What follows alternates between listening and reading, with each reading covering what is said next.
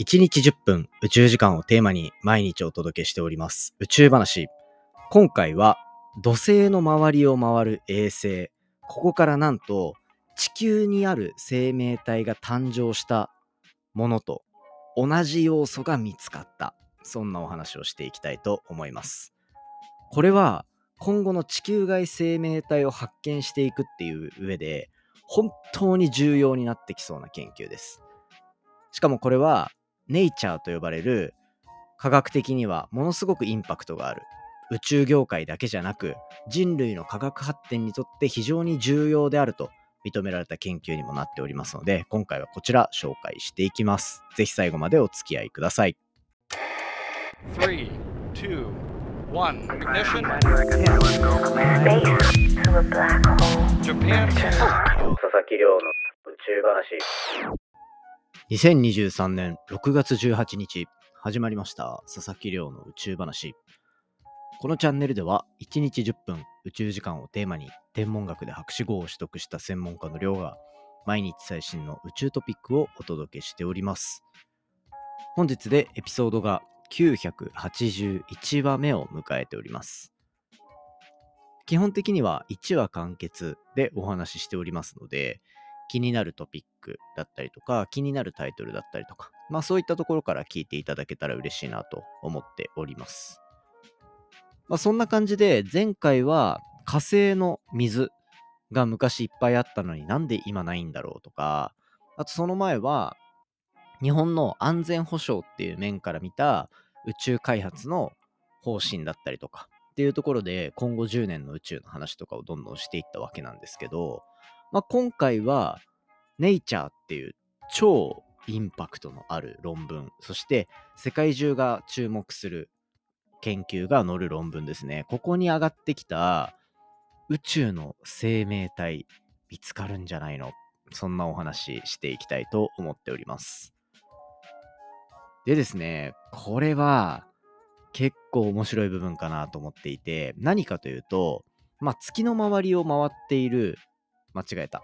土星の周りを回っている月ですね。土星の衛星である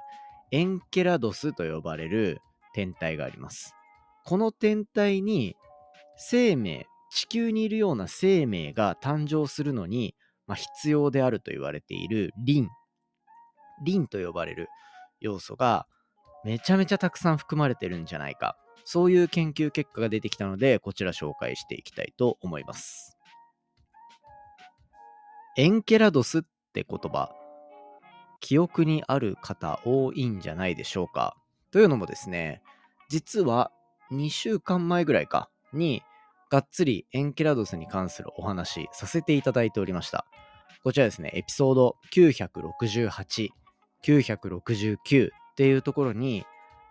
で紹介させてもらったんですね。エンケラドスって呼ばれる天体。これは月の周りを回っている、まあ、まあ、全然違う、さっきから 土星の周りを回っている、まあ、月ですね。これを、まあ、土星の衛星っていうふうに呼んでるんですけど、こういうふうに惑星の周りを回ってるものを衛星っていうんですね。そのエンケラドスをカッシーニと呼ばれる探査機で見たところ、今まで見つかっていなかった生命が生まれるのに必要だと言われている物質が発見された。しかもこれがかなりの量ありそうっていう、そういうお話です。いや、これは面白いですね。で、そんなところから、まあやっていきたいなと思ってるわけなんですけど、忘れてしまってる人もいるかなっていうところもあるし、初めて聞いたよっていう人もいると思うので、まずは土星の衛星エンケラダスって呼ばれる天体ですね。こちら紹介していきたいと思います。この天体はこう内部に液体の地下の海っていうのを持っているっていうのが、まあ、指摘されていて、そこに注目が集まっていると。で、これにプラスして、こう、熱い水が噴き出すような間欠泉と呼ばれるようなものですね。これも見つかっているっていう、そういう状況なんですよ。で、これ、なんでその液体の水、そして海みたいなところと、熱水が吹き出る噴出口っていうところがあることが重要なのかっていうところで言うと、実は、これ、実はですよ、地球の生命が生まれた場所も同じように海の底だったんじゃないかっていうふうに言われてる。そこがゆえんになってます。地球の海、こう海底深くまで潜ると、地球の内部にあるその熱源ですね。マグマだったり、まあ、マントルって言われるような部分だったり、そういったところで蓄えられた熱と海水っていうところが相互作用を起こす部分っていうのが、まあ、複数見つかると。で、これが熱水噴出口っていうふうに呼ばれるようなところで、地球の生命体っていうのも、実はそこの周りから生まれたんじゃないかっていうのが、こう説として挙げられているっていう、そういう部分があったりするんですね。実際に海底のなかなか厳しいところであるにもかかわらず、その熱水噴出口と呼ばれるようなところの周りでは、生命の生態系っていうのが今現在も維持されていることが確認されていたりすると。いうところがあって、まあ、海の中でそうやって暑いところに生命体が生命体のこう生態系が生まれる。っていうところは実際にもう分かっていることではあって、まあ、その場が地球の生命を作り出した、まあ、本当に根源の場所。っていう可能性もまだこう考えられている状態だったりするんですね。で、そんな中で、こう、同じような状況を持っているだろうというふうに言われているのが土星の月。土星にとっての衛星のエンケラドスと呼ばれる天体です。このエンケラドス、まあ氷の衛星って言われているので、表面は氷に覆われていて、で直径がだいたい 500km ぐらいであるというような、そういう天体なんですね。で、この小さ割と小さいじゃないですか。直径500メ 500km だから。うん、まあ、うん、ちっちゃいといえばちっちゃいって感じかな。っていうところがあって、で、まあ、一般的にもだんだん知られ始めているっていうところ。でそんな中で、アメリカの航空宇宙局 NASA が、えっと、飛ばしたカッシーニと呼ばれる探査機ですね。これは、こう、土星の月であるエンケラドスのところの、まあ、地下水地下の海から噴出する間欠泉みたいなところを通過してその中にあるものっていうのが一体何なのかっていうのをどんどんどんどん探していたっていう実はそういうものなんですよ。でそんな中で例えばちょっと前に話したその2週間前ぐらいに話したエピソードで言うと968、969でも話したんですけど、最近だとそのカッシーニは天体の近くまで行ってるけどそうではない角度つまり観測的な面からその間欠泉を見てなんか新しいことを解き明かそうっていうところで4分半のジェームス・ウェッブ宇宙望遠鏡の観測っていうのが実はスタートしたっていうそういう背景もあったりするんですよね。そういったところで結構面白い結果が出てきて、まあ、詳しくはそっち聞いていただきたいんですけど、出てきて、で、そうなってくると、じゃあ、これからどんどんどんどん観測していくと面白いことがわかるんじゃないのって言われていたフェーズで、ネイチャーの論文がドカーンと出ると。もうね、してやったりでしょうね。この論文書いた人としては。ね。で、一体どういうふうにやったかっていうと、今回はこれも直接観測しに行った。その場観測って言われるような方法に近い方法を取りました。どうやってやるかっていうと、カッシーニと呼ばれる探査機が、このエンケラドスまで行って、そこから噴出されている物質っていうのを分析すると。ダスト分析機って呼ばれるものを使って、こう探査機に衝突したプルーム、その間欠泉ですね、表面からブシューって吹き出た海水っていうのの組成を調べる測定器を使って観測をしたと。で、こんな感じでもう実際に直接物を取得して、その上で分析して、一体何がわかるのかっていうところをガンガンガンガン調べていたんですね。で、その結果、こう、プルームって呼ばれる、まあ、氷の表面から中の海の海水がブシューって出るような、その中身から、まあ、ナトリウム塩、まあ、塩ですね、って呼ばれるようなものだったりとかが見つかりましたと。で、そこに加えて面白かったのが、リン酸、リンですね。カタカナでリン。なんか言葉として、物質としては聞いたことあると思います。なんか難しい話するとわかんなくなっちゃうんで、リンっていう物質が地球の生命体にとってめちゃめちゃ大事。っていうところだけ頭の片隅に入れといてください。で、その地球上に住んでいる生命体に必要な、それらが生まれるのに必要だったリンと呼ばれる物質が、これ、このエンケラドスの海水から発見されたというところが今回の研究の面白い部分ですね。で、そしてさらにユニークなポイントっていうところで言うと、その海地下水の地下の海のリン酸の濃度っていうのがだいたいこれまあ単位難しいんですけど、まあ、1から20ぐらいっていう数字が出てるんですよね。これちょっと科学詳しい人向けに話すと、1から20のミリモルパーリットル。モルって言葉めっちゃ久しぶりに聞いたなって人いると思うんですけど、高校の科学の授業で出てくるかな？モル。モルの計算、なんかあの、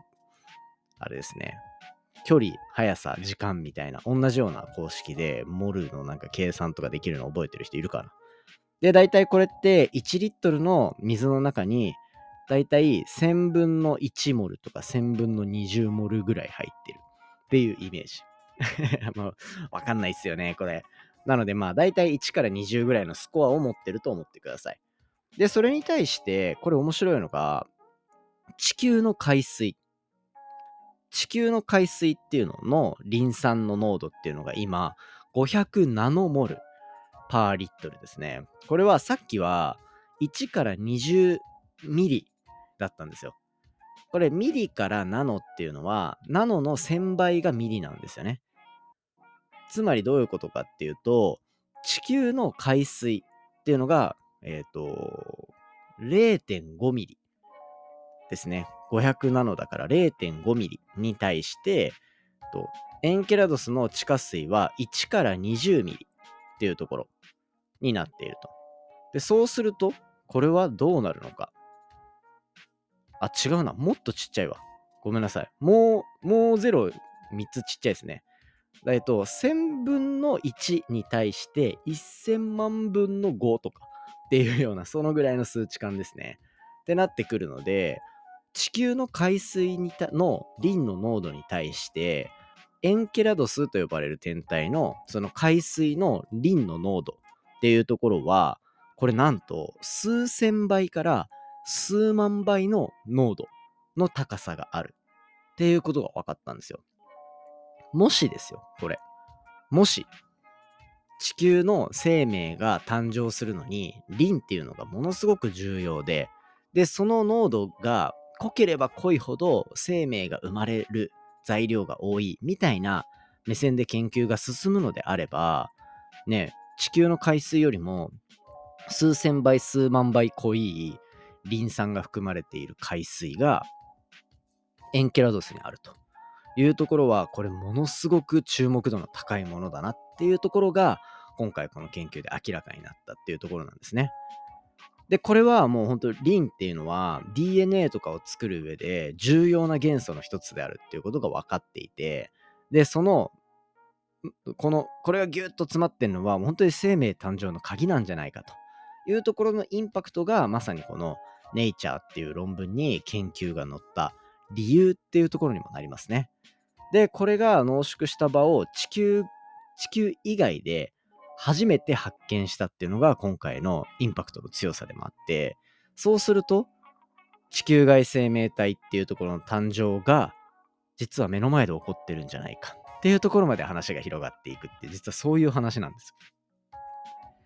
いや、これは、やばいことですよ。やっぱり。今までそもそも30年、20年、30年ぐらい前に、エンケラドスっていう、20年前か、にエンケラドスっていう天体が、生命誕生の場として、実はものすごく面白い性質を持っているんじゃないか、っていうふうに注目をされ始めたところから、ここまで科学技術の発展で来たというところで、そうするともう、どんどんこのエンケラドスっていう天体の重要度っていうのが今上がっていってる。しかもこれ、地球外生命体を探す上で、結構重要な要素が、調べれば調べるほど揃ってくると。ってなってくると、なんか遠くの星に地球外生命体あるかもとか言っていたところが、ね、めちゃめちゃ近くにある。だって土星って水、金、地、火、木、土、天、海の土ですよ。なので、2つ、3つ先っていうところになってくるっていうところになると、な、めっちゃ近くにあるじゃんみたいな。もちろん、今、みんなが地球外生命体っていうのを想像した頭の中に出てるものって、人の形とか、なんか頭とかありません？そのレベルではなくて、もう本当に微生物とか細菌とか、そういうところのレベルではあるんですけど、そういうのが見つかる可能性があるっていうのがかなり面白い部分なんですね。そして、それが見つかってきたら次はその知的生命体って言われるのをやっぱ見つけに行きたいって多分どんどん人間の欲っていうのは上がってくるのでそういったところまでを見た上で一体今後宇宙開発どういうふうに進んでいくのか手堅く世界中の方針として進んでいるアルテミス計画とは別口でこういうのがどんどん動いていくっていうのはかなり面白い部分になりそうだなっていうところあるので、まあ、積極的にこれからも紹介していければというふうに思っております。ぜひですね、楽しみにしておいてください。ということで、今回の本題は、土星にとっての月エンケラドスから地球生命が生まれたのに必要な要素が見つかった。地球外生命体意外と近くにいるんじゃないの？っていう、そういうお話をしていきたいと思っておりますので、ぜひ楽しみにしておいてください。はい。ということでですね、まあそんな感じで、じゃあ最後、リスナーからのお便り紹介させていただきたいと思います。これね、前回のエピソードにすぐコメントをくださったものを紹介させていただきたいと思います。リスナーネーム、ルーボさんからいただきました。今回も楽しいお話ありがとうございます。火星の砂嵐の存在は知っていましたが、理由を知らなかったのでとても勉強になりました。よかったです。ありがとうございます。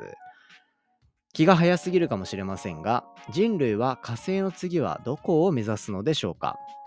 木星の衛星とか、それとも太陽系から脱出するのでしょうか？想像するだけでも楽しいですが、もし火星の次はここというものがあったら教えてほしいです。というところで、ありがとうございます。そうですね。これ、火星がちょっと先すぎるっていう話もある